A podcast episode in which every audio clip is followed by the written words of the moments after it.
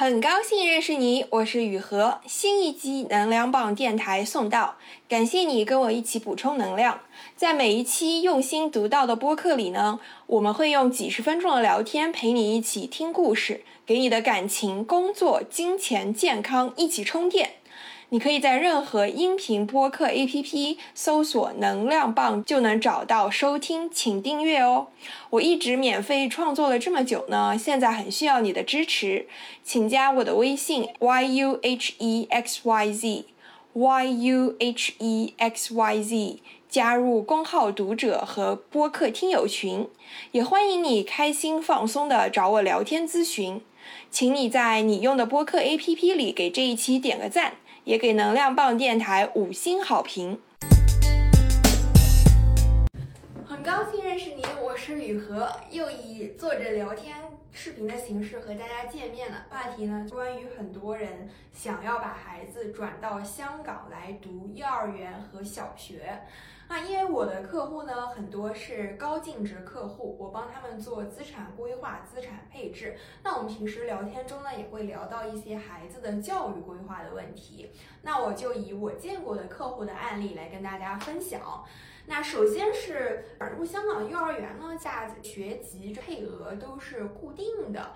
很简单，如果这一年出生的孩子少，那这一年孩子的竞争压力就小，那进幼儿园就会相对容易一些。那对于幼儿园想要转入香港，其实最好在内地就已经选择了中英双语的幼儿园，这样转入香港的幼儿园呢，衔接会比较容易衔接得上。那如果是计划小学再来香港上学的家长呢？最好幼儿园最后一年、最后一学期就要到香港来读幼儿园，这样的话方便衔接香港小学一年级，以及适应熟悉香港的文化。二类第二大类的问题就是怎么从内地的小学插班转学到香港的小学。我先来说香港的这个学校的体系，它其实就是以这个最不是就相当于大学入学考试是以哪种方式来倒推回你小学要上哪一种类型的，就是一种走的是香港高考，叫做 HKDSE。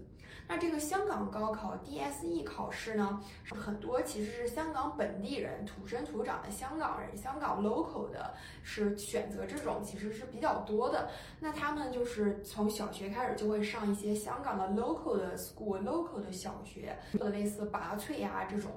那另外一个体系呢，就是香港的私立学校、国际学校。那他们大部分走的呢，其实是 IB 课程。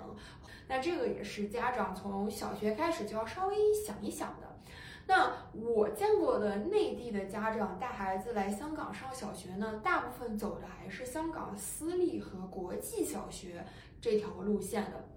因为如果你选了一个香港比较 local 的学校，对于家长。爸妈来说是很大的挑战，因为小孩可能很快就适应了这个粤语的环境，和同学能打成一片。但是家长能不能适应一个 说粤语的小孩，要面对一些作业啊，或者是教育课程体系是？香港的港式思维的粤语体系下的，以及家长和香港家长之间能不能沟通上，其实对于家长来说是一个挺大的语言文和文化上的融合的挑战。所以很多人选的是香港私立小学和国际小学这种路线。而对于私立和国际来说呢，有一些国际小学它是需要家长去买学校的债券的，只有买了学校的债券。才能够申请，才能够入学。那这个呢，可以加我去私聊，到底哪些学校需要买债券？那另外一个需要准备的就是，他会做对孩子做一些基本的语言能力、表达能力、数学逻辑能力的考试。那香港的小学和内地的小学的这个教育，走一二年级呢，它最大的区别就在于，香港这里比较在乎阅读理解，就是 reading 的能力。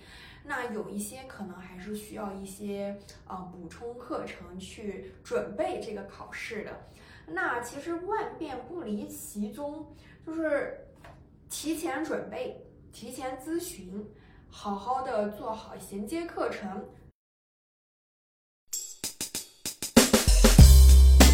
一集能量报电台到这里就结束了。如果你有什么想法或者评论，请在下面给我留言。